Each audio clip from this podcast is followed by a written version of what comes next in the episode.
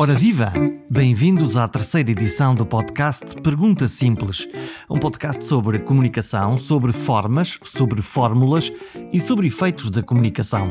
Se gostam da ideia, se gostam do formato e deste podcast, subscrevam ou comentem em perguntasimples.com ou perguntasimples.pt.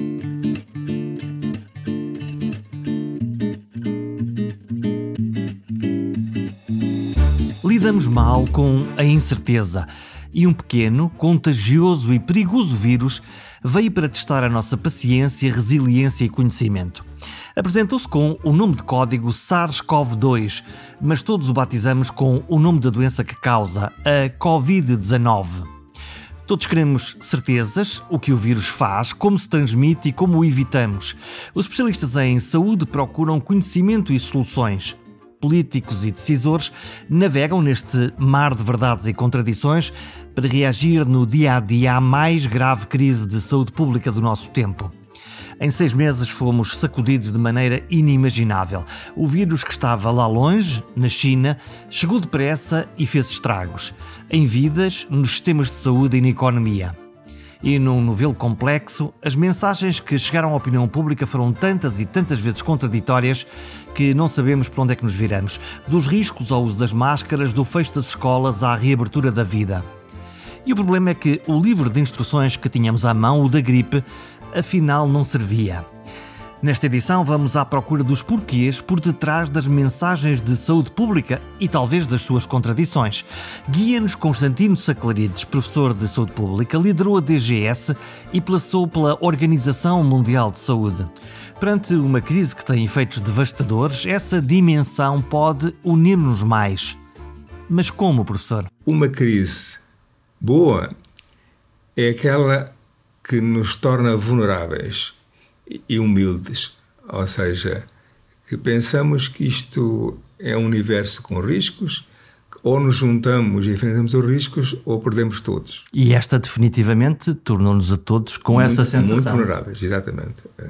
A segunda eh, condição é, é, que não haja culpados, não é? Eh, quando há culpados, nós temos quem culpar e, portanto, sentimos obrigados de fazer a nossa parte. Aqui o culpado é o vírus, fundamentalmente. Na, no ponto de vista do nosso estimado presidente Trump, também são os chineses e aí por diante, mas no fundo, no fundo, esse ruído não pega. Ou seja, nós sabemos que isso pode acontecer. Aconteceu, o culpado é o vírus e nós temos de juntar para nos defender do vírus. É, é, é a segunda condição. A terceira condição é mais complexa, é, mas tem muito a ver com a pandemia, que é, é, tem que haver um certo equilíbrio entre dar e receber. É?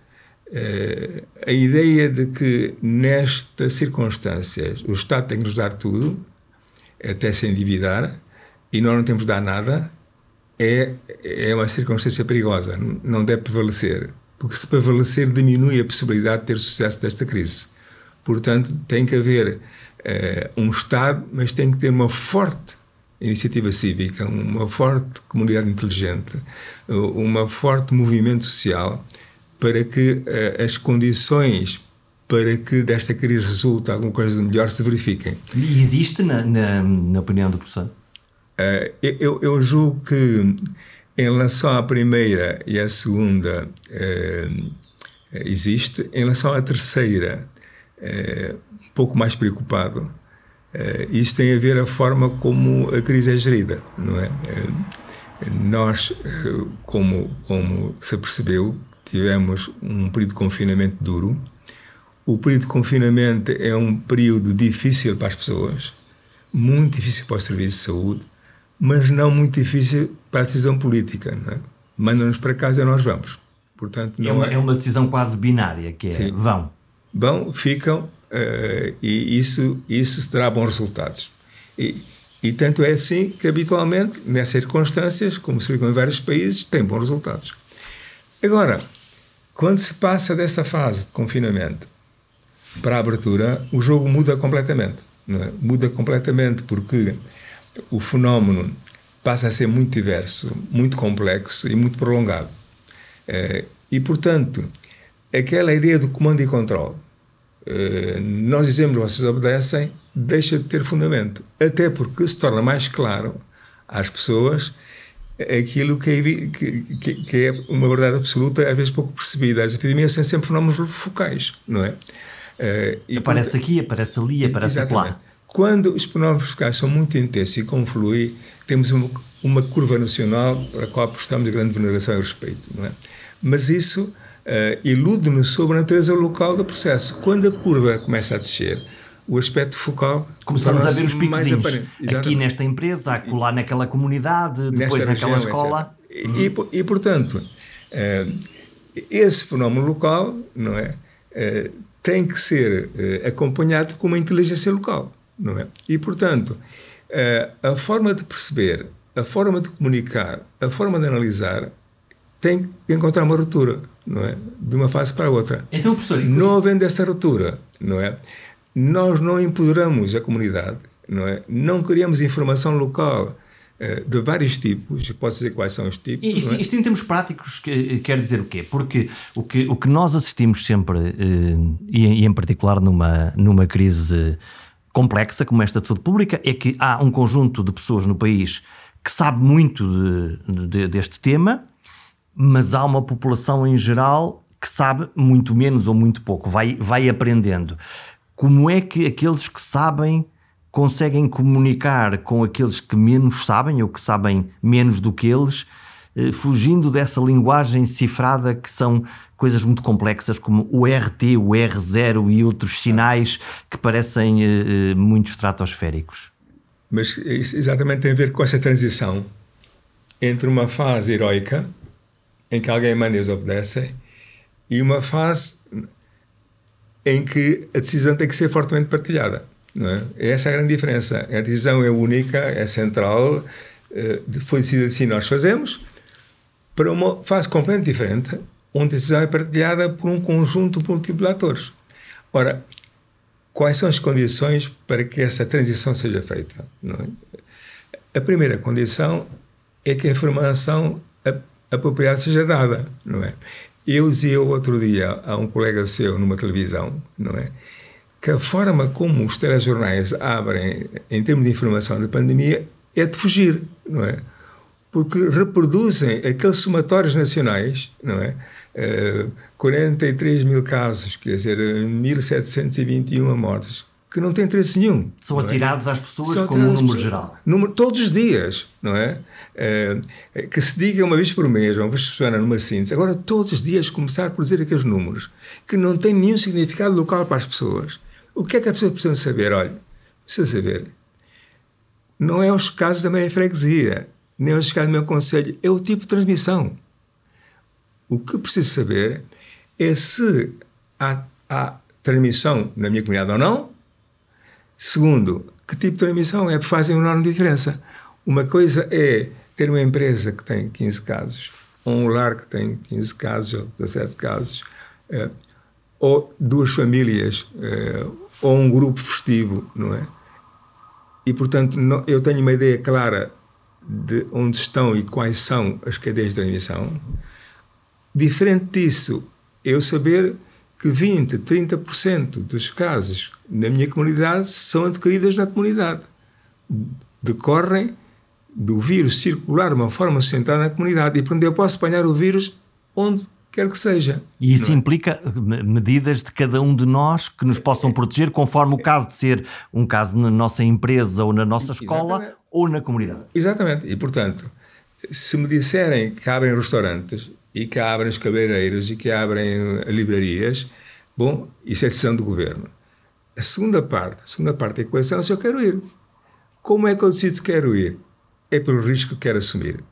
É? E, portanto, se eu tenho ideia que 15, 20% dos casos da minha comunidade são adquiridos na comunidade, eu retraio-me até aquilo passar.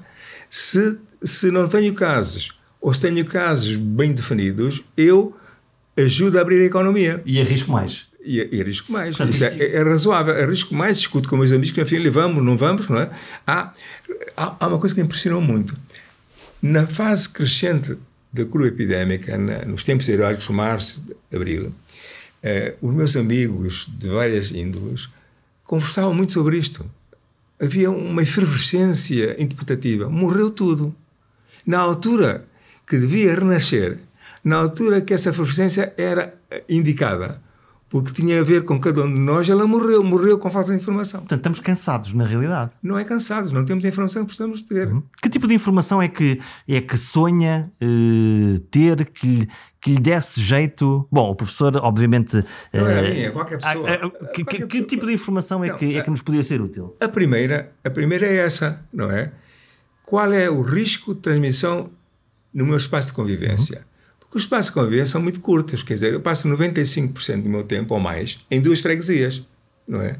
À volta onde trabalho e à volta onde, onde vivo. E é lá onde vai ao supermercado, onde pode ir ao restaurante, onde vai cortar o cabelo. É, exatamente. É, é, enfim, são 2 a 3% do meu tempo que eu saio desse espaço. E, portanto, o risco de transmissão no espaço, no espaço da minha convivência é um elemento fundamental para eu discutir com os meus amigos, com a minha família e ter uma discussão que nos leva à alegria. É uma discussão sobre o que é que nós fazemos, o que é que fazemos, o que acontece com o vírus. A discussão baseada no número de casos nos Estados Unidos e no mundo, não é? É uma discussão estratosférica, não interessa a ninguém. Mas isso tem um impacto em nós, quer dizer, essa comunicação, quer dizer, quando nós olhamos os Estados Unidos no limiar dos 100 mil casos, eh, o Brasil com a situação que está, a Índia a caminho, e nós olhamos e, e, e isso tem um impacto em nós como, como cidadãos e nos nossos processos de escolha, ou não? É, bem, tem, tem impacto de outro tipo, mas eu já vou, vou aí, mas deixa-me deixa acabar a, a pergunta anterior. ou seja, a informação do grau de risco é absolutamente fundamental e é indesculpável que não a tenha, não é? Eu até posso dizer que se eu adquirir o vírus na comunidade, por não saber que ele circula, apesar de essa informação existir, é, eu posso chamar alguém à responsabilidade. Eu tenho direito a essa informação. É, isso é uma coisa séria. Mas, além disso, eu posso saber, não é? Além de saber o grau de transmissão, eu posso ter uma ideia, se fizermos isto bem, do comportamento da minha comunidade. Se é uma comunidade como é a minha, não é? Em que as pessoas, de uma forma geral, põem máscara, de uma forma geral, mantêm distâncias, até às vezes exageradamente, a gente vai passar pelo passeio, passa para o passeio seguinte, não é? Eh, que eh, tem uma mobilidade não excessiva, não andam por aí. Portanto, a informação que eu tenho do risco, do tipo de transmissão e do comportamento dos meus eh, concidadãos. Torna é, mais seguro a ideia de fazer coisas. Exatamente. Uh, Ajuda-me a fazer isso. O terceiro elemento tem a ver com a resposta ao meu serviço de saúde. Não é? Se eu sei que o médico de família está à mão, não é? Posso falar com ele com frequência, não é? Que posso ir se precisar, não é? Isto é um grau de conforto. Se eu telefone não consigo resposta, é outro grau de conforto. Uh, tenho que pensar uma solução se, se o que faço se. E, portanto, isto são três exemplos. Posso acrescentar o número de testes que são feitos não é? Eh, na minha comunidade e porque é que os fazem. Portanto, são quatro ou cinco exemplos de informação obrigatória, não é? Porque ela é que me, me sugere o comportamento que eu posso ter. A esse nível. E, e para isso, teria ter a vida ruptura que não houve, não é? Ou seja, tens a mesma comunicação, a mesma análise, é? a morte da efervescência social, é? na altura que ela devia reviver. Quanto ao, aos Estados Unidos e Brasil, há uma coisa, desculpa, não, não, não, nunca, enfim, procuro fazer críticas, enfim, profissionais de alguma forma. Mas dizer-me que os Estados Unidos eh, é o país com mais casos no mundo. É a mesma coisa dizerem que há mais automóveis em Nova Iorque que no Luxemburgo, não é? Falta, falta dividir aí pelo é, número de pessoas. É, é, uma coisa impressionante, não é? Não pode ser, não é? A informação tem que estar em função da população. Se desse a informação não eh, pelos Estados Unidos, mas pelos Estados dos Estados Unidos ou pelos, pelos counties dos Estados Unidos, a informação era diferente. É? Portanto, dizerem que o pior é? é o Brasil os Estados Unidos é porque são os maiores podiam até não ser os piores, não é? E em alguns, em aspectos não são, não é? Eh, e, portanto, é uma informação é, extremamente enviesada que nos dá uma ideia errada do mundo, é? é e eu não percebo como toda a comunicação social constantemente está a nos dizer isso. É? é? uma coisa absolutamente impressionante. Eu estou no sofá a ser aquilo e toda vez que me dizem isso, digo assim: não pode ser. Outra vez, todos os dias, a mesma informação, irrelevante, mal dada. Eu, eu, fico sempre assustado quando ouço o, responsável máximo do OMS, não é particularmente empático, fico sempre um bocadinho assustado com a maneira como ele põe as coisas e eu fico sempre a pensar se ele está a ser hiperrealista, se ele está a ser completamente honesto, porque ele, a comunicação dele é, é, é muito crua, muito direta. Ele, uh, como, é que, como é que houve uh, a, a, comunicação deste homem que neste momento tem, tem a mais difícil missão do mundo, provavelmente? Tem, ele teve azar, de facto, não é, não, não é a altura para ser diretor-geral da OMS. Uh, eu conheci alguns dos antecessores posso, posso comparar de alguma forma. Uh, mas o que acontece, o que acontece habitualmente é se os países escolhem um líder para a Organização Mundial de Saúde ou escolhem uma pessoa que procura consenso entre os grandes. É? É um diplomata. Os países, de uma forma geral, têm medo dos líderes, não é? Incomodam, não é? E houve alguns líderes importantíssimos na OMS, mas que incomodavam. E decidem é? coisas, não é? Tinham ideias, quer dizer, procuravam inovar, procuravam criar consensos transformativos, não é? Quando o líder é um, é um diplomata no sentido de que não é que, que gera, gera as correntes de opinião é mais difícil numa altura em que é preciso liderança forte não é e a leitura do nosso diretor-geral da OMS é uma leitura muito estereotipada. Uh, ficamos com a impressão que são documentos que lhe escrevem e que ele lê, não é? Lê ou recita. Não há ali não há ali alguma coisa de pessoal. Não, é? não, não há, há, uma fluidez na comunicação. E não, e não, há uma coisa de pessoal. Quer dizer, não, não é ele como líder que tem uma visão sobre as coisas que transmite. Ele lê o que lhe escrevem. Não é? Essa é a impressão que temos. E conhecendo as organizações, é provável que assim seja. Qual é o principal problema disso? As pessoas têm uma ideia errada da OMS. que a OMS toma decisões. A OMS, a OMS junta peritos para ajudar a tomar decisões. Dizer, é, não é o corpo de homens que, que as toma. Escolhem os peritos, selecionam os peritos eh, com o melhor currículo de domínio e são eles que são uh, que, que, são que dizem ao mundo o que é que, o que, é que, que, é que, que dizem ao diretor da OMS o que é que ele deve fazer habitualmente é assim e portanto a estrutura o chamado secretariado da OMS que são os diretores de serviços técnicos devem ser bons a concitar esse tipo de consensos a fazer o ponto da situação, a dizer-nos qual é o estado da arte. É? Uh, o que tem acontecido, isso tem sido, uh, enfim, uh, a principal razão daquilo que corre, que a OMS diz tudo isso ao contrário, que não é bem verdade, mas às vezes parece. E parece porquê? Porque o secretariado tem tido mais voz do que precisava, não é? Ou seja, vai uma técnica a Barcelona e diz que não, não vai haver segunda onda, não é? Não devia dizer nada, não é? Porque não é o seu papel, não é? Quem diz é a OMS, através dos mecanismos que diz. Isso mostra, de certa forma, que o diplomata uh, não controla. O, o, diplomata que vem da Etiópia não controla uma diretora de serviço que vem de Espanha ou dos Estados Unidos, não é? Quando estamos a falar da OMS, eh, de resto foi a OMS, o organismo europeu, o, SED, o SEDC na, na, na, na Europa.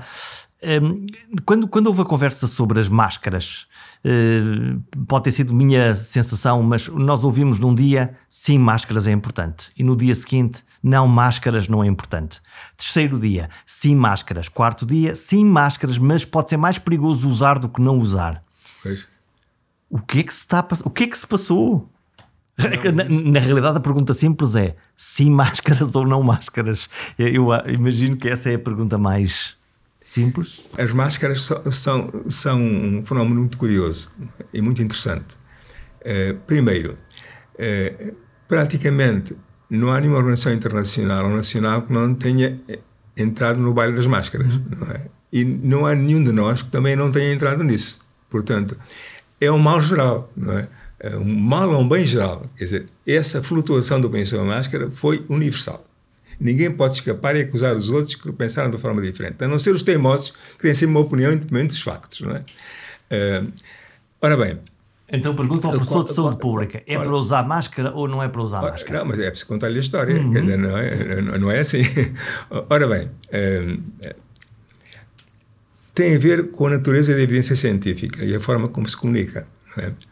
De uma forma geral, uh, nós uh, apoiamos uma medida que tem consequência em termos de investimento quando há evidência que essa medida é eficaz, não é? Uh, quando nós sabemos que de fonte segura, de estudos feitos como devem ser feitos, que aquele é empiricamente o ator protetor. Ora, uh, os meios de proteção física uh, são de tal natureza em que estudos rareiam. Estudos, uh, estudos que, que sejam definitivos em relação ao grau de proteção e este nível de proteção não têm sido fáceis. E há pouco tempo, aqueles que falam da medicina baseada na evidência, ou seja, evidência, publicavam trabalhos a dizer que não havia evidência que a máscara tinha efeito protetor. Então é? temos um problema. Bom, mas espera. espera. E, portanto, essa questão era, em termos da evidência científica, controversa, quando a evidência científica é necessária para apoiar uma medida que tem investimento. Porque, se não é o caso, se não há consequências importantes dessa decisão, o problema muda a natureza.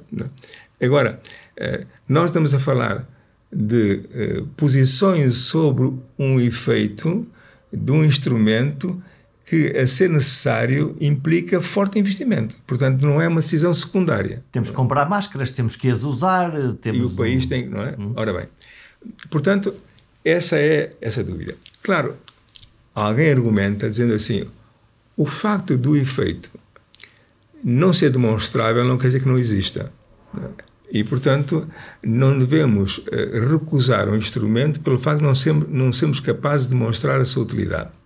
Esse argumento, Isso é uma variação do mal não faz? É, é, não, esse argumento, quer dizer, é, tem, tem peso, ou seja, há muitas coisas que nos fazem bem e que nós não somos capazes de demonstrar que o fazem, não é? E, e, não é por isso que não devemos continuar à procura, não é? Mas não é uma posição que nos leva habitualmente a fazer fortes investimentos, porque investir numa coisa é deixar de investir outra. É?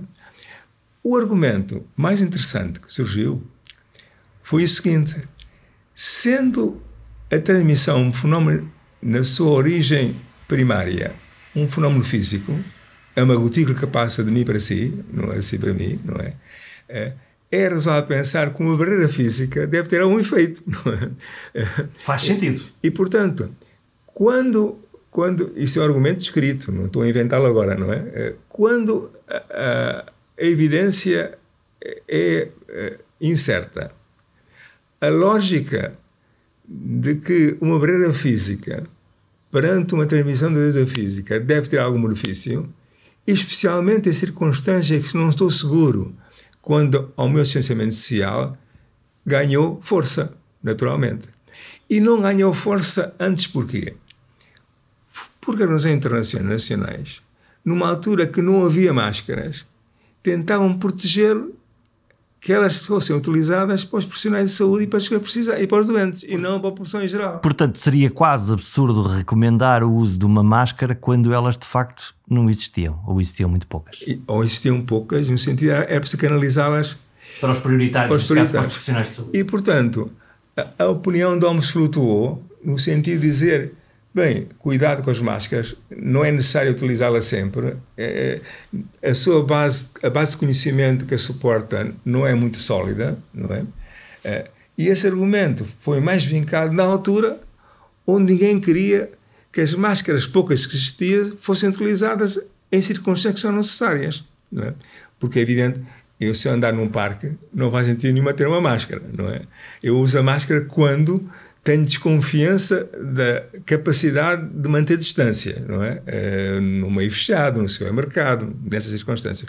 Portanto, o argumento evoluiu por várias razões. Evoluiu pela incerteza da evidência científica, uh, pela uh, fato que havia um argumento lógico da natureza física que não é um, um, argumento que a comunidade científica absorve com facilidade, não é? Não é o tipo de argumento e pela necessidade de um determinado período grande, não é? reservar a utilização de máscaras onde eram estritamente necessárias, que era a relação médico-doente, doente-médico. É? Portanto, isto tem uma história.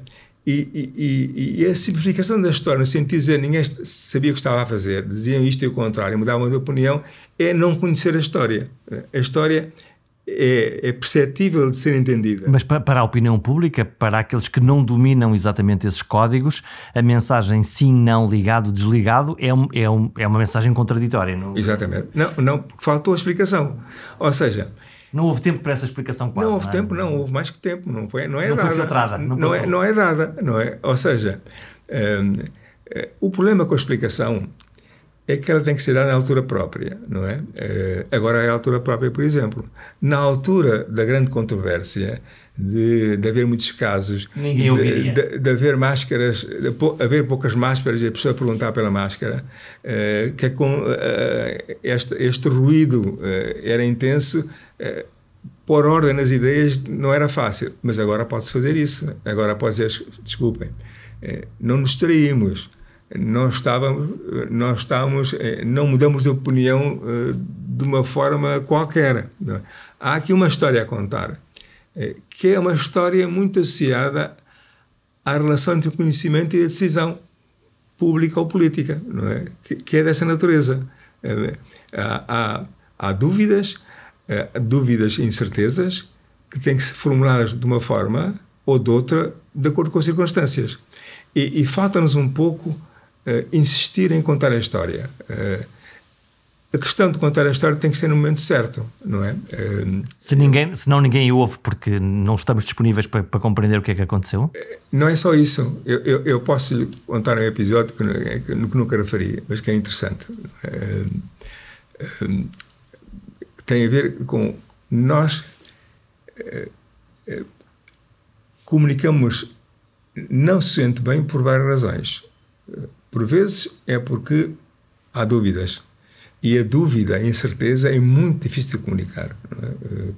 As pessoas querem certezas, não querem. E, e não gostamos de nada, nada, dessa ideia do não sei, não sei o que é que pode acontecer. É, é, isso é uma circunstância. A outra circunstância é, é a natureza do conhecimento, do conhecimento, científico, não é? Que é difícil de transmitir. As pessoas julgam que a ciência é uma coisa e ela é facto outra. 50 estudos que dizem uma coisa, 50 que dizem o seu contrário e. É, pois, ah, ah, Chamem-me um ar. Mas é preciso perceber isso, não é? E a segunda é a conveniência, não é? Uh, vou, vou, dar um exemplo de conveniência que, que é interessante, uh, que ainda não foi, não, foi, não foi discutido que eu saiba. Uh, na altura em que o Conselho Nacional de Saúde Pública tomou aquela decisão conhecida, não é? é, é, é no dia seguinte. De fechar ou não fechar as escolas, para aqueles que não se lembram. Exatamente. Não, é, é, o, governo, no dia seguinte, não decidiu em conformidade, não é? e fez até de uma forma elegante. Disse, não é? Disse mais ou menos o seguinte: dada a incerteza na comunidade científica sobre a matéria, nós vamos aderir ao princípio da precaução. É? Pelo simples não. Se, não, os, se, os, sábios não se entendem completamente, Exatamente. nós vamos. Ou têm dúvidas, uhum. não se entendem, ou têm dúvidas. Nós, porque na saúde pública há dois princípios fundamentais. O, o primeiro é a proporcionalidade, o segundo é a precaução. É? Curiosamente, há um terceiro pé nesta conversa, que é a opinião pública, que mesmo antes do governo ou dos peritos, tinha de alguma maneira decidido fechar as escolas, não mandando para lá as suas crianças, e isso aconteceu também. Exatamente, e isso pusou na, na decisão do governo, naturalmente, a, a chamada pressão social. E isso é interessante porque os corpos científicos detestam a pressão social, não é? Porque são feitos para contrariar, não é? Ou seja, estas comissões não eram necessárias se o governo disse, disse a partir da pressão pública. Portanto, eles também sentem que o seu papel é olhar para a evidência independente da pressão pública. Não é? É serem um contrabalanço. Exatamente. E, ora bem, eh, portanto, eh, eh, o Conselho tomou uma missão conservadora, não é? no sentido de dizer a evidência neste momento é esta, não é? e quando faça essa evidência nós pensamos isto, não é? eu agora não vou discutir esses detalhes, porque a discussão foi até interessante, e o Governo olhou à volta olhou para a OMS, que tinha naquele, no dia anterior decretado a pandemia. olhou para a situação na Itália e Espanha, principalmente, uh, olhou para a pressão social, olhou para, para a incerteza em termos de, de conhecimento científico e disse: Não, eu vou ter o princípio de precaução e vou uh, tomar esta decisão. E, portanto, até a forma como o fez foi elegante, não? Foi, foi bem formulado. Só um elemento uh, que foi invocado como argumento forte, que era o relatório desse, do ECDC. Uhum. Que ninguém conhecia na altura. Exatamente. Não é? Uh, e, e, portanto, o relatório, quer dizer, a reunião do, do Conselho Nacional de Saúde Pública foi no dia 11 de março, não é? O relatório saiu no dia 12 de março e o governo tomou a decisão 12 de março. E quando foi comunicada a decisão do governo, o, pareceu com o argumento definitivo, não é? Uh, a partir daquela dúvida que parecia existir, era o, o documento da CDC. Simplesmente, o documento da CDC nunca disse para fechar as escolas. Não está lá escrito. Não, é um mito? Não. Porque aparentemente a decisão não. é informada com base não. nesse relatório científico. O que o relatório diz é a propósito das, fecho das escolas é tomar em consideração os seguintes aspectos. É a única coisa que diz sobre o, sobre o efeito. O relatório, no seu conjunto, uh, é convergente com a decisão do governo. Diz, olha, a situação, eh, não é, a situação é séria, é preciso começar a pensar seriamente em tomar medidas de distanciamento social e, portanto, digamos, a lógica do relatório aponta para aí. Vai nesse sentido. Mas quando chega às escolas, diz atenção, quanto ao fechar as escolas, é preciso ter em consideração aqueles fatores todos que são, que são um problema com as escolas fechadas. Não diz fechar as escolas. Não é? E como nós e, portanto, não lemos os relatórios. Não, e, e quem informou o Primeiro-Ministro não deve saber bem inglês, porque, porque de facto é, é, é, aquilo lido como está escrito diz exatamente isso. Quando às escolas, quando ao fecho das escolas, é preciso ter em conta os seguintes fatores. Não diz para fechar a escola. À primeira vista, quem lê aquilo pode parecer o contrário. Eu dou esta, dou esta dúvida. Ora bem, agora, imagine, não é? Eh, eu faço parte do Conselho, eh, eh, do Conselho Nacional de Saúde Pública independentemente de opiniões pessoais, eu sou solidário com a decisão do Conselho. E nunca me exprimo ao contrário, em parte nenhuma. Até porque a única pessoa que fala em nome do Conselho é o Presidente do Conselho. É? é? assim que está instituído. Bom, hum, agora, eu estou no reunião do Conselho no dia 11. No dia 12, não é? Uh, o uh, Primeiro-Ministro comunica a decisão do Governo, à hora do telejornal. É? E eu sou convidado para uma estação televisiva para comentar. É? E a primeira pergunta é: o primeiro-ministro decidiu uma coisa diferente daquilo que vocês aconselharam? Não foi bem assim, mas foi quase assim. Foi assim: está de acordo? Está. É, e é evidente que a minha resposta foi: quando o governo toma uma decisão desta natureza, a nossa missão é apoiar o governo a ser implementada. Portanto, não respondi a pergunta e não respondi a pergunta pelo facto de ser membro do Conselho, do Conselho Nacional de Saúde Pública e não querer criar nenhum contraste entre a minha pertença ao Conselho e a opinião que dava. E, portanto, a única forma de não criar nenhum contraste era não responder pessoalmente à pergunta se sou de acordo ou não, dizer que tinha sido uma decisão importante e agora era preciso ajudar o governo a implementar aquela decisão. Agora, imagine não é? é que eu diria, olha, mas já agora, não é? O principal argumento do governo não é verdadeiro. é, é, isso dito, na altura em que o governo toma uma decisão importante, e historicamente foi de facto importante, é, utilizando um dos principais argumentos para desempatar a incerteza. Um relatório que não dizia aquilo que dizia tinha um efeito, não é? Muito pernicioso, não é? E, e portanto. Criaria minha... uma, uma turbulência junto à opinião pública. Exatamente. E, portanto, a minha obrigação como pessoa de saúde pública é não criar essa turbulência, porque ela é relevante, não é? é quer dizer, aquele argumento, não é? é, é o facto daquilo, da expressão em relação às escolas ser aquela, não mudava nada de jogo. Comuni comunicar é, é, às vezes, decidir estar calado? Exatamente.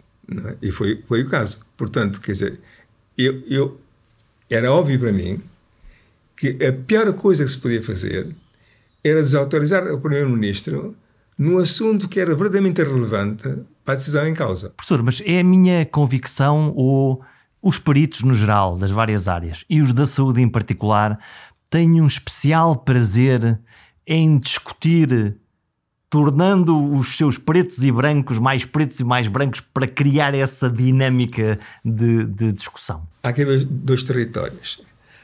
Há o território especializado, não é? Ou seja, eu sou anfiaciologista, sou pneumologista, sou uh, internista, sou epidemiologista, sou especialista em saúde mental, sou especialista em saúde escolar. Neste momento e, somos todos e, epidemiologistas, não é? Sim, 10 sim, pode, podemos ser várias coisas. E nós temos, uh, faz parte da nossa paixão pelo conhecimento, a paixão pela discussão sobre conhecimento, não é? Portanto, o que fazemos melhor, o, o que fazemos de melhor em nós é a vontade argumentativa é, é, é, o hábito de argumentar, argumentar até perceber, não é? E, e fazer o, o, o ditório e o contraditório, não é? Uh, esse é um jogo que, que nós gostamos de fazer muito, porque é assim que nós, nós, eh, nós produzimos conhecimento. Agora, há outro território, que é o chamado território de saúde pública, que é um território de síntese, não é? Em que nós pegamos em tudo que sabemos, que seja relevante para uma situação, e ajuizamos qual é a intervenção necessária é, é outro território. É? E esse território um, uh, eh, está em déficit não é? na discussão atual. Não é? Ou seja, uh, passa-se do diagnóstico para a decisão política sem uma estratégia de saúde pública.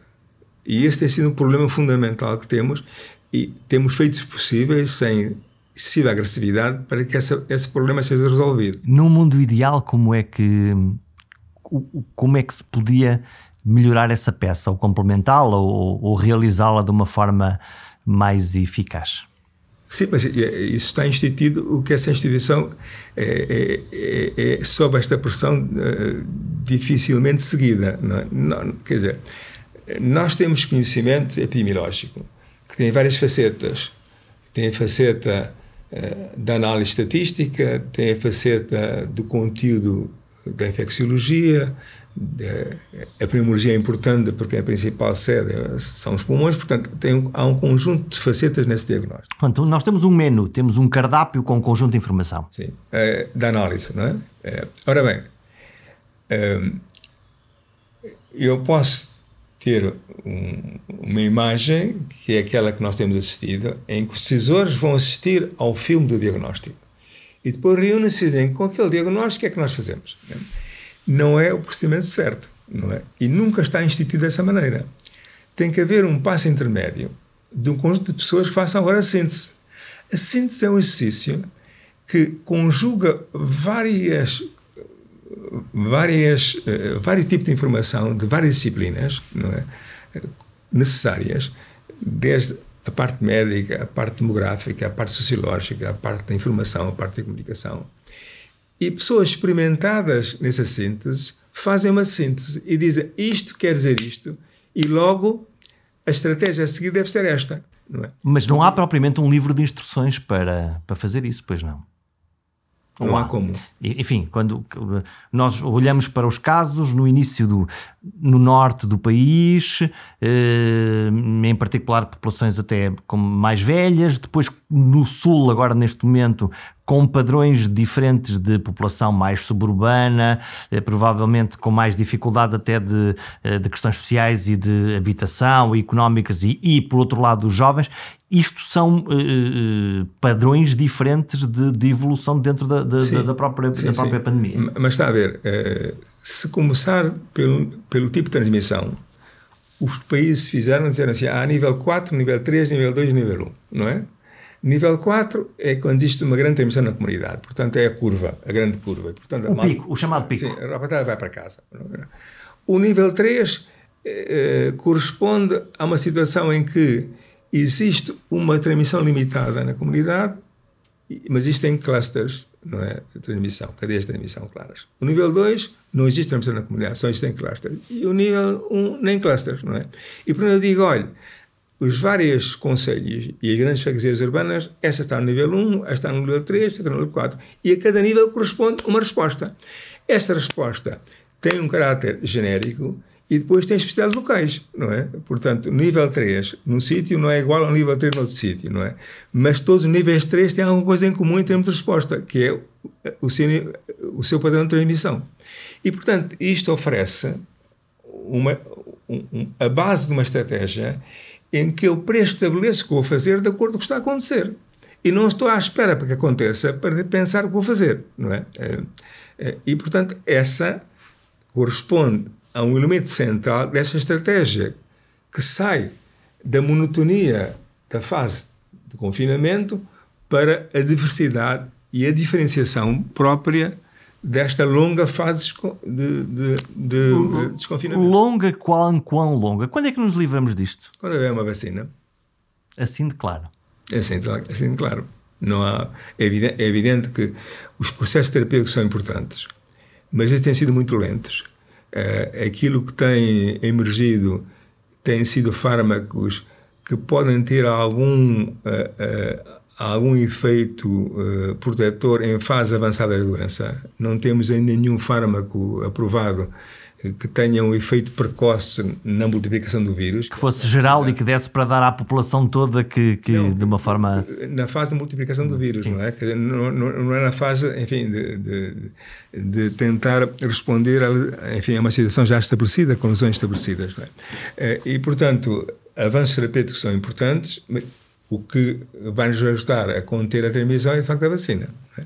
E, portanto, a vacina não está ainda próxima. E a ideia da, da imunidade de grupo de, é, é uma coisa longínqua, ou, isto é, de ter a comunidade mais de 70% atingida. Lembro-me de Angela Merkel uh, disse de uma forma quase assustadora, dizendo 70% dos alemães nos próximos anos vão de ser tocados por este vírus. E toda a gente ficou de olhos abertos a pensar. Pois. Ufa. Bom, uh, uh, esperemos que não seja necessário, não é? Que, que haja vírus antes. Mas é evidente que está, a questão da imunidade de grupo é uma, é uma questão muito complexa, tem que ser tratada de uma forma bastante superficial, não é? Os nórdicos tentaram e a coisa não, não, não correu muito bem. Bom, quer dizer, há, há, ou não, não sei, pergunto. Não, há, enfim, uh, os nórdicos, tal como os ingleses, né, um, adotaram a ortodoxia do modelo da gripe, é?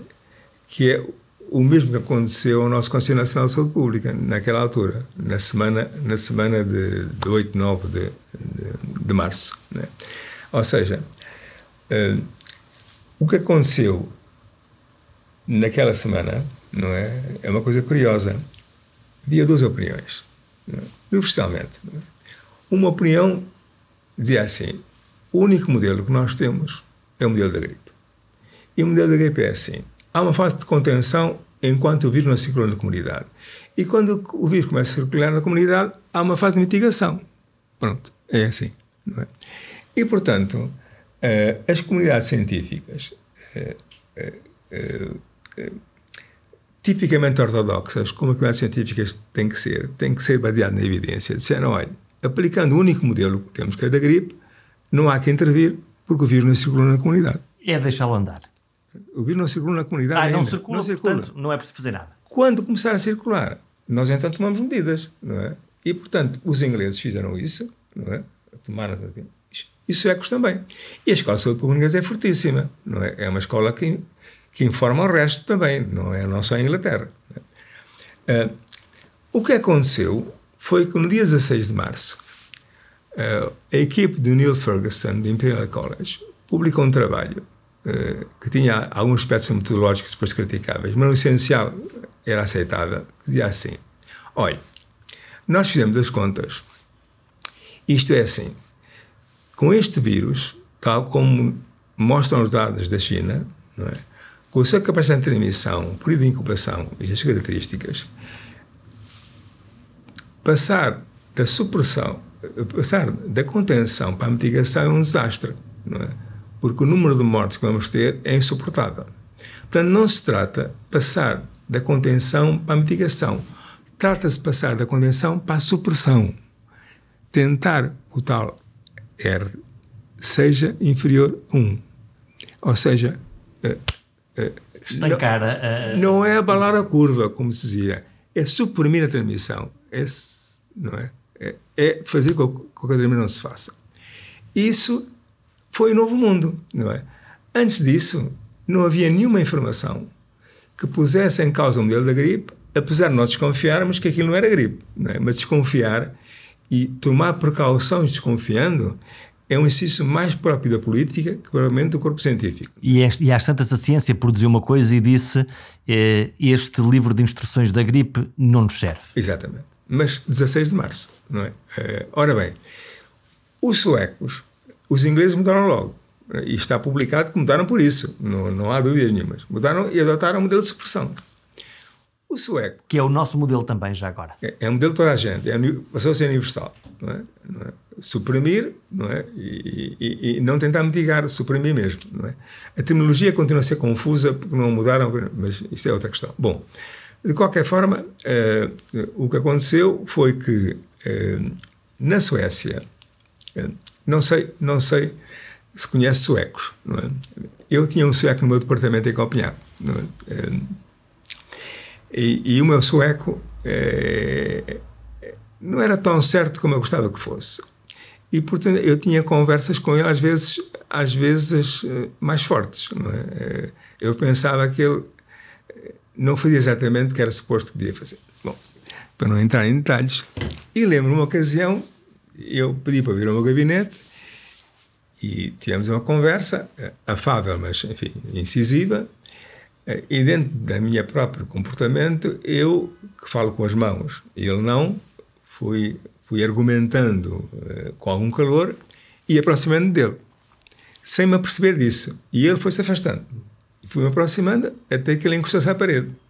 E quando eu dei o último passo para argumentar junto dele, ele pôs as mãos no ar e gritou: Não me toque! Não é?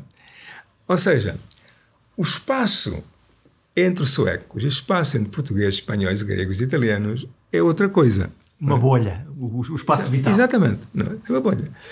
E, portanto, os suecos pensaram assim: uh, nós temos uma comunidade altamente educada, é? Temos hábitos de distanciamento naturais, não é? Uh, se nós acrescentarmos este distanciamento natural, alguma precaução, é? nós vamos evitar uma cura epidémica dura e vamos beneficiar, não é, do nível de transmissão suficiente para ir criando imunidade do grupo. A ideia não é mais si mesmo. Bom, mas é, é pouco rigorosa, porque no fundo baseou-se num argumento final que, que, o nosso amigo responsável pela estratégia sueca eh, eh, uma vez pôs com clareza, que foi a seguinte: no fim estaremos todos na mesma. O que eu queria dizer com isso é que os suecos pagam agora mais, mas quando vier o inverno pagarão menos, não é? Porque já terão passado, não é? Por, por, uma disseminação maior. Ora, isso foi dito, assim, foi, foi dito assim sem grande explicação, mas não é legítimo. Eu não posso pôr em risco a vida das pessoas agora, no pressuposto que vai acontecer alguma coisa mais tarde que não sei se vai acontecer, é? que é o caso. Eu não sei o que vai acontecer no inverno. Há vários cenários. Não é? Eu não posso pôr em risco a vida das pessoas agora, pressupondo que no inverno vai acontecer o cenário que eu julgo que vai acontecer, mas que não sei se vai acontecer. Portanto, acho que essa atitude é imprudente, não é? é, é e, e, e, de certa forma, eu julgo que essa decisão tem a ver com uma certa noção que os suecos conseguem fazer coisas que os outros não conseguem fazer. Conseguiram? É, é, não, não conseguiram. É, não conseguiram porque os dados suecos não são bons. Não é? é muito baseado, curiosamente, né, nos lares, né, uma, uma mortalidade muito, muito acentuada, uma letalidade muito acentuada, mas não correu bem. Não é? E o assunto hoje continua a ser muito controverso na Suécia, como sabe. Mas aí, mas aí é um exemplo de como é que a evidência é tratada e como a explicação dessa evidência, que é complexa, não é feita de uma forma compreensível. a maior parte das afirmações que fazem os suecos não são compreensíveis, não é? Eh, não são compreensíveis porque não conhecemos os suecos, não, é? Eh, não conhecemos a, a circunstância que se faz a transmissão de abandono do modelo de mitigação da gripe para adotar o modelo da supressão do coronavírus, isso não, não se tornou patente. Não. E, e há, há, aspectos muito curiosos também na história. Por exemplo, vou-lhe dar três exemplos que são muito em termos de comunicação. Uh, primeiro, quando o vírus apareceu na China, uh, uh, rapidamente. Lá longe. Lá longe. É, foi a primeira sensação que nós tivemos, é, era uma coisa dos chineses. Sim, mas vai ver como não era só de chineses. A sensação não era só de chineses. apareceu na China. Se não me engano, a comunicação para almoço foi no dia 31 de dezembro, não é? se não me engano, eram 44 casos que existiam na China, é? e, portanto, a comunidade internacional e a OMS em particular ficaram enfim, em super alerta. A questão evolui, aí para o meio do mês já conseguimos saber que é um coronavírus, não é? E no dia 23 de janeiro, a OMS uh, convoca o seu comitê de emergência. É? Uh, portanto, o assunto é mesmo sério. Sim, emergência. E, portanto, a pergunta do diretor-geral da OMS ao seu comitê de emergência deve a OMS ou não declarar o estado de emergência de saúde pública, o que tem efeitos de travagem universal, não é? é, é. Bom, o comitê reúne no dia 23 e não chega a nenhum consenso. É? é bom, e não chega a nenhum consenso porquê? Porque a SARS, que foi aquela, aquele processo. A primeira. A primeira, em 2003, não é? deixou amargo de boca. Ou seja, eh, era um coronavírus, não era o vírus da, da gripe, famoso, habitual. É. Eh, expandiu bastante no Oriente. As questões de Hong Kong são de me tirar algum medo, não é? Eh, marcou muito a comunidade de Hong Kong. Uh, e depois teve uns fogachos no hemisfério norte, no Canadá principalmente. E depois é? desapareceu. E depois desapareceu. E portanto, uh, mas houve um alarme, não é? E esse alarme teve repercussões económicas, não é? Em 2005, a OMS revê o Regulamento uh, Sanitário Internacional.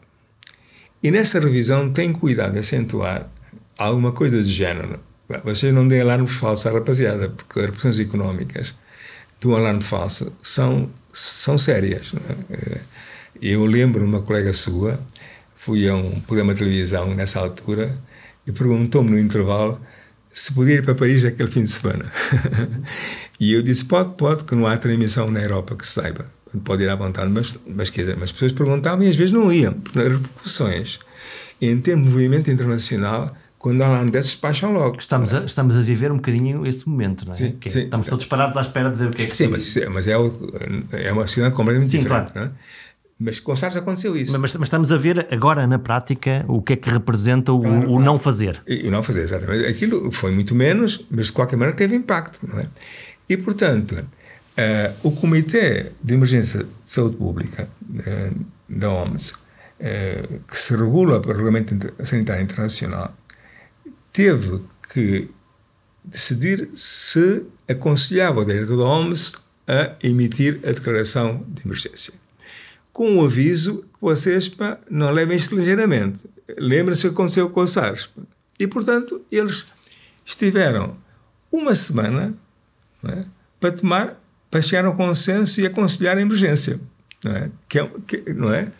E isto é descrito, eh, isto é descrito muito bem num programa do GPS do Farid Zakaria, é? onde entrevista a chefe de comunicação da OMS, que lhe conta que lhe conta a história do diretor-geral a pressionar os comitês para chegarem a um consenso e, e demoraram uma semana a tomar um consenso. Não é? Está a ver? Portanto, os antecedentes têm grande importância. Não é? E o antecedente ali era, não é? É um coronavírus. Hum. Outra vez. Outra vez. E a gente vai criar uma emergência internacional outra vez e vão cair em cima de nós outra vez. E, portanto. Quieto. havia Eles uma, próprios ficaram quietos. havia uma parte que dizia não, coronavírus não vai. E a outra parte dizia Cuidado. ah, cuidado, sério. não sabe, pode ser coronavírus diferente. Portanto, está a ver, não é? Que, que um comitê de peritos internacional escolhido pela sua competência Portanto, está a ser pressionado pelo diretor-geral durante uma semana, segundo diz a própria OMS, nesse, nesse programa, se quiser E ver. eles não se querem comprometer. E eles não se, que- né, não se querem comprometer uh, a, a chegar a esse consenso, até pressionados de dizer, "Epá, isto está a avançar, mas dizer alguma coisa. E eles acabaram de chegar a um consenso sob pressão. E, e o que ela diz assim, eles tiveram um consenso sob pressão do diretor-geral que estava que já espumava, não é? Dizendo, dizendo vocês, pá. Dizendo qualquer coisa. Dizendo alguma coisa, alguma coisa. Bom, primeiro episódio. Segundo episódio. O SDE tem uma reunião de peritos de 18 e 19 de fevereiro. Não é? E essa comissão de peritos, Europeia? que apre- europeia, que apreciou a situação, disse que o risco europeu era baixo e que nas próximas semanas não havia razão para grande preocupação.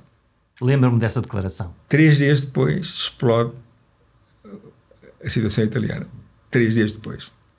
Claro, eh, o El País descobriu a ata dessa reunião e fez um- uma, uma grande notícia, perguntando a vários peritos porque é que eles pá, desvalorizaram outra vez. não?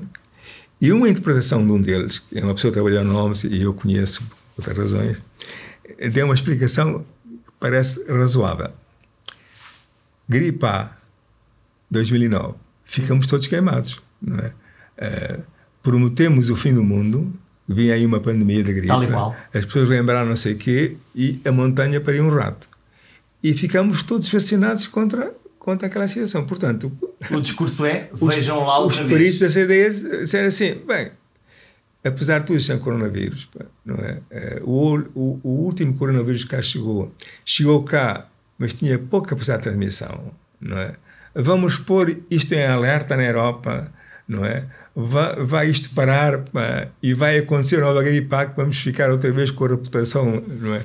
abaixo da linha d'água e, portanto, tiveram uma atitude altamente conservadora, nova, novamente, não é? que é uma atitude muito semelhante que tomou o Conselho Saúde Pública português eh, o, mês seguinte, três semanas depois, não é? foi o mês seguinte. internacional. E, portanto, isto ensina alguma coisa eh, sobre eh, o facto que estes corpos de peritos de decisão não podem, não é, não podem fazer isto eh, pontualmente. Tem que seguir, não é? Quase tem que que uma máquina que estivesse permanentemente Tem- montada tem que e que fosse produzindo sempre. E, e eh, tem que estar preparada para mudar rapidamente a opinião. É? Mesmo que essa mudança de opinião seja interpretada publicamente como erro. Sim, ou eles não sabem o que é que estão para ali a fazer. Exatamente. Hum. E É sempre uma- tem a ver com, tem a ver com muito que discutimos aqui. As pessoas dizerem amanhã o que não disseram ontem, isto terem dificuldade em fazê-lo, não é? E não ressaltando suficiente, suficiente bem a, a ideia que a decisão muda de acordo com a evidência, não é? Eh, nós não podemos, quer dizer, não trabalhamos em cenários, trabalhamos face a factos, não é? ao conhecimento histórico acumulado, conhecimento histórico acumulado, ao conhecimento que temos e à situação que podemos descrever em determinado momento. E, portanto, temos a obrigação de mudar de opinião. Eh, Como mudamos quando, em 16 de março, o estudo de Neil Ferguson na Imperial College mostrou que havia um outro modelo que não era o modelo da gripe. Havia outro caminho. E, e, portanto, se anteriormente era difícil abandonar, quer dizer, a posição podia ser essa, eu podia dizer assim: olha, eh, isto não é gripe. Eh, e há sinais que não é gripe. E este vírus é, é, é transmissível muito, tem um longo período de incubação. E, portanto, é preciso ter cuidado de adotar o modelo da gripe. A resposta é assim: está bem, mas qual é o modelo alternativo? Não é? E, portanto, as duas posições eram frágeis. A posição que dizia assim: epá, a gente adota o modelo que tem. O modelo da gripe, não há transmissão na comunidade, não há transmissão na comunidade, fazemos o que fazemos. Não é? A alternativa, não. Há sinais que isto não é gripe. E, portanto, pá, eh, a OMS diz que há uma pandemia. Ah, A Itália está em fogo, a Espanha começa a ficar em fogo. Pá, não é? Somos a seguir. É- é- Nós estamos a seguir. Está bem, quer dizer, mas qual é o modelo em que baseiam isso, não é? Pronto, as duas posições do limite, mas a posição são ambas débeis, não é? Uma semana depois, a situação era diferente. Tínhamos outra análise que nos permitia pensar de forma diferente. E, e nós não conseguimos ainda o, o, o nível de, de comunicação, eh, da intensidade de comunicação, de qualidade de comunicação, que torna aceitável estas, estas alterações. É? Eh, ainda hoje, as pessoas não perceberam, quer dizer, quando, quando uh, a Reflada da OMS fala da reunião do comitê em janeiro, é preciso dizer, epá, aqueles peritos todos levaram uma semana a ser pressionados, pá, a ser pressionados para chegarem a uma conclusão. Óbvio, então, não é? Mas que, mas que, então, todos os peritos europeus é, convocados pela CDE não são capazes de ver que ela está a explodir. Ver o óbvio. Uhum. O Conselho Nacional de Saúde, com uma pressão social enorme, sabendo que o governo ia fazer aquilo de qualquer maneira, assume uma pressão conservadora. Não, o não sermos capazes de analisar aquilo propriamente é um déficit importante na compreensão do futuro, não é? Porque é compreendendo porque as coisas acontecem, não é? é, é em relação ao Conselho Nacional de Saúde, houve corpo houve corpos, dizer, vieram oferecer-se para substituir o Conselho de Saúde porque eram, porque eram mais competentes que o Conselho de Saúde para fazer, que é de facto o cúmulo, não é, da, da incompreensão do fenómeno, não é? é como, como é que um corpo daquela natureza, não é? é, é resolve por incompetência, não é? é? E não há outra explicação qualquer para a situação em que há várias explicações, como disse antes, não é? Mas mas não temos sido capazes de explicar convenientemente é, para o futuro o que acontece com as máscaras, o que aconteceu em Geneve em janeiro, o que aconteceu em Estocolmo em fevereiro, o que aconteceu em Lisboa em março. Não é? E não sendo capaz de explicar isso, nós transportamos um déficit interpretativo do mundo em que vivemos para o futuro. Estamos a fechar este podcast. Ninguém tolera a incerteza, esse é o facto. A ideia de Olha, o que é que vai acontecer em novembro? Não sei. É, é, é difícil de aceitar, não é? Não, é, é, fundamentalmente, é, é, apesar de estarmos na era de conhecimento, grande parte da comunidade não entendeu a natureza do conhecimento. Né? As pessoas têm um modelo em mente que há uma forma matemática um facto incontroverso eh, que nos diz como é que o mundo funciona. A bala de prata. E não percebem que é sempre um juízo sobre os factos.